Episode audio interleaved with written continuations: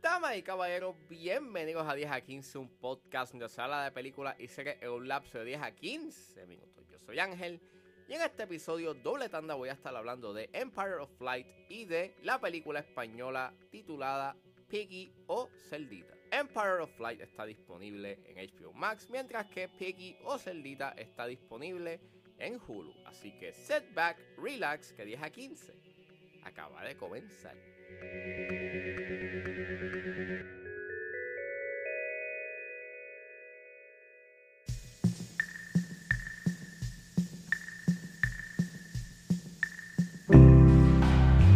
Look around you.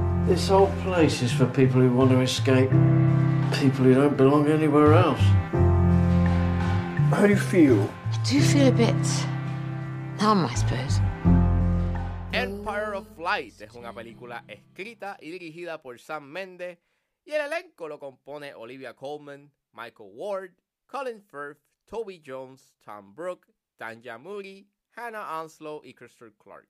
Y esta película es un drama sobre el poder de las conexiones humanas durante tiempos turbulentos en un pueblo costero británico en la década del 1980. Disclaimer, durante esta película eh, se dan unos términos derogativos hacia la comunidad negra y hay temas de racismo, con lo cual sugiero discreción.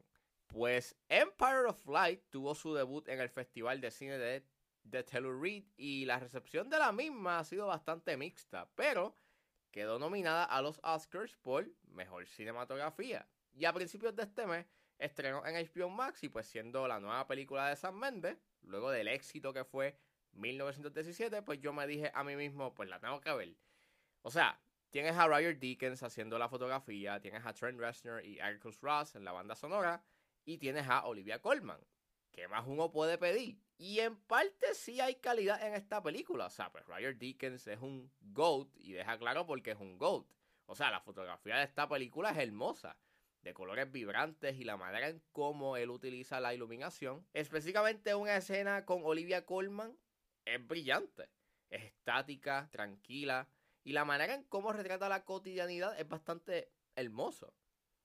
La música de Trent Reznor y Atticus Ross, pues también. Eh, esta vez es a base de, de estas piezas tocadas a piano. Que le da un cierto tipo de ambiente bien ameno y emocional al filme. Y está bien logrado. Y tienes excelentes actuaciones. O sea, tienes a Olivia Colman, Michael Ward, que para mí son como que los dos son los highlights en esta película y ambos emanan una buena química y se dan unas muy buenas interacciones. Donde para mí la película se afecta considerablemente es en su guion. Y es especialmente en los temas que trata de abarcar. Como dije, esta película trata temas de racismo y en gran parte es un filme que se habla sobre el prejuicio y la manera en cómo se habla sobre dicho es bien es bien llano y es bien superficial. Y me recuerda a ese mismo issue que yo tengo con Green Book sobre cómo al final el gran mensaje que te quiere dar es que el racismo es malo. Y Empire of Flight hace lo mismo.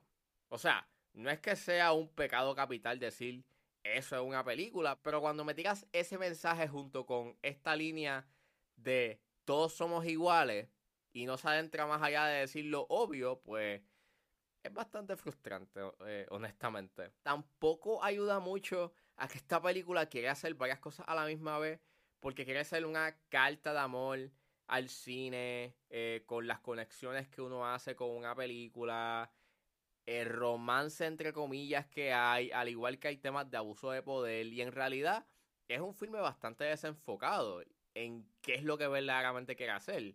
Pero cuando el filme logra manifestar esos momentos tiernos entre el personaje de Olivia Colman y Michael Ward, pues no te puedo negar que logra ser bien efectivo. Y es que eh, a mí en lo personal pues me fascina mucho estas historias de personajes que lo que están es en busca de una conexión o una interacción con alguien. Y, y en la manera en cómo se dan las cosas pues está cool. Vamos, que junto con Roger Deakins, el soundtrack y las actuaciones, pues elevan bastante chévere la película. Y básicamente eso. Empire of Flight, fuera del manejo ve- vergonzoso del tema del racismo y el prejuicio, si ves el filme por sus interacciones humanas entre Ward y Coleman, logra ser bastante efectivo y emocional debido a su, a sus buenas actuaciones. El problema está en que su tema principal pues está bastante presente en la película, que la experiencia se llega a afectar de manera considerable. No diría que es la peor película del año pasado, pero tampoco es un masterpiece. Fuera de que esta película tenga sus fallos, sí diría de que el aspecto técnico y las actuaciones hacen que el filme se eleve bastante. Y en verdad, pues por esos dos elementos, pues sí hay un cierto tipo de redención. Que en cierta forma hacen que esta película por lo menos valga la pena ser vista.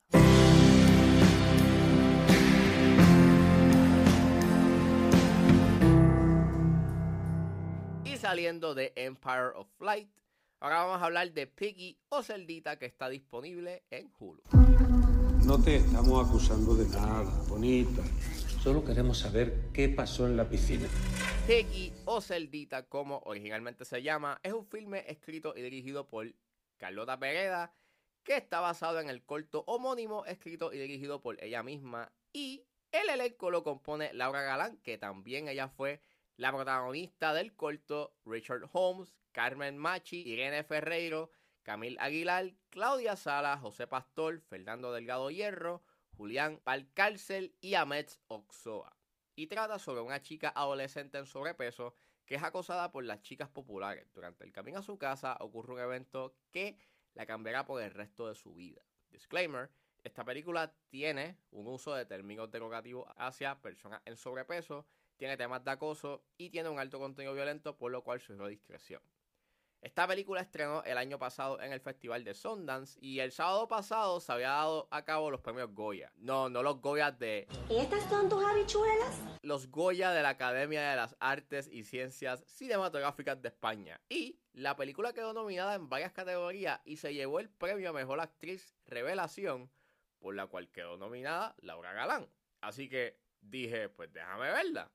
Entonces vi que la habían puesto en Hulu y esta película pudo haber estado en mi lista de lo mejor del año pasado. Siempre pasa que una película se queda fuera, lamentablemente. Pero en verdad esta película es un tremendo debut directorial de una película para Carlota Pereda. Y es que es bien intensa. Es un viaje bien bizarro que empieza y no termina hasta el final. Claro está, el tema principal de esta película habla sobre el acoso y el prejuicio a las personas con sobrepeso y cómo la sociedad de una forma u otra se burla o, los minimiza por su peso. Y en cierta forma es una historia que en esencia es esta joven que está cansada de que la acosen y se burlen de ella por su peso. Y creo que la manera en cómo trabajan ese tema en esos primeros 20 minutos es bien intenso e inquietante. Y eso tiene que ver mucho por la actuación de Laura Galán, que es sumamente genuina y bien cargada a nivel emocional. Y aunque la película emana mucha emoción, no solamente es drama. Es una película que logra una buena mezcla entre horror, thriller, al, al igual que tiene unas pinceladas de slasher. Y esa mezcla de género se da bastante bien en la película. Además de Galán, las actuaciones están bien sólidas. O sea, tengas a Carmen Machi siendo el highlight. Y me encanta mucho que es un guion que establece bastante rápido su narrativa y que el mismo transcurre en un pueblo que todo el mundo se conoce y que todo acontece en un solo día. Así que aprecio bastante esa economía narrativa. Encuentro súper chévere el uso del aspect ratio a 4x3 y más cuando la tensión va escalando con el personaje de Galán, que poco a poco hace que ese aspect ratio se sienta bien, bien compacto y hace que todo se sienta más comprimido. Eh, a nivel visual tiene un buen uso de colores, se siente bastante, se siente bastante vibrante. Y me encanta mucho cómo crea una buena dicotomía con el stroll que está pasando el personaje principal. Creo que lo que se pudo haber mejorado en el guion fue que, se, que había espacio de ver un poco más de la identidad del personaje principal, saber un poco más de sus sueños y sus deseos. Creo que eso hubiese beneficiado mucho más en puntualizar esos temas del prejuicio. Y aunque lo que te presentan del personaje está bien. Pienso que el filme deja un poco de lado el desarrollo del personaje por enfocarse en la mezcla de géneros que se empiezan a desenvolver. Y está cool porque empiezan a aparecer unos, unos set pieces bastante tensos y son bien efectivos. Y está cool la tensión que genera. Pero quise ver un poco más de quién era este personaje. Pienso que se pudo haber explorado un poquito más. Y sí, al final tiende a ser un tanto predecible, pero como digo, no es el destino, es el viaje para llegar a ese destino. Y Piggy, o Celdita, es un filme que tiene un tema bastante pertinente que lo habla de una manera bastante creativa y que llega a ser bastante interpretativo con las metáforas e interacciones que suceden. Está bien actuada, bien filmada y quiero ver lo próximo que hagan Carlota Pereda y Laura Galán. Porque si en esta botaron la bola del parque, no me quiero imaginar qué pueden hacer en el próximo proyecto que ellas hagan. Así que, por favor, vayan a ver esta película porque en verdad está bien hecha.